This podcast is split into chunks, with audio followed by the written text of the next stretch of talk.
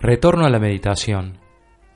Ya sabemos que la meditación calma y aclara la mente, que la ansiedad es su opuesto y que por el simple hecho de buscarla aporta al cambio de mentalidad.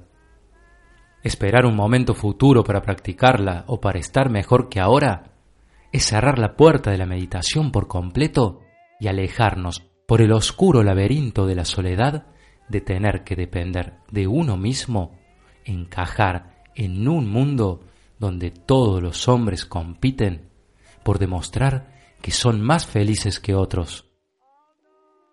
Un mundo que agota y decepciona a cada momento y donde la justicia no es justa. ¿Qué es lo que impide en cualquier momento de ansiedad que se reconoce como tal volver inmediatamente a la meditación? Puede ser que aún se crea que puede ser uno mismo el que pueda demostrar a los que le rodean que se pueden hacer las cosas por cuenta propia, intentando solo limpiar su pequeño mundo separado del resto.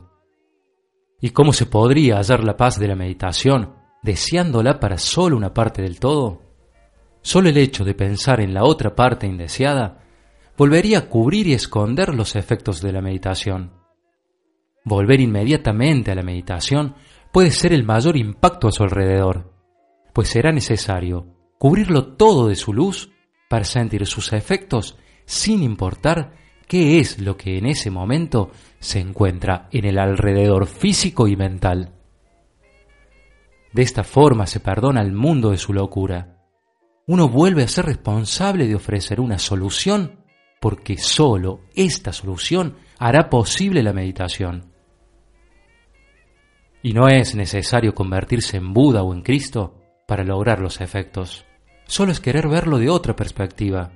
Y por la mínima fe que se tenga en que la meditación es posible, ayudará a ver el presente de otro modo, sin la necesidad de tener que esperar un volver a empezar.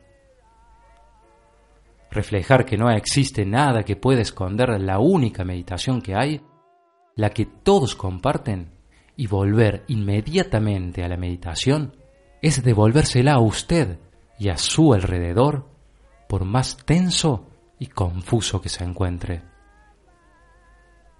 Gracias.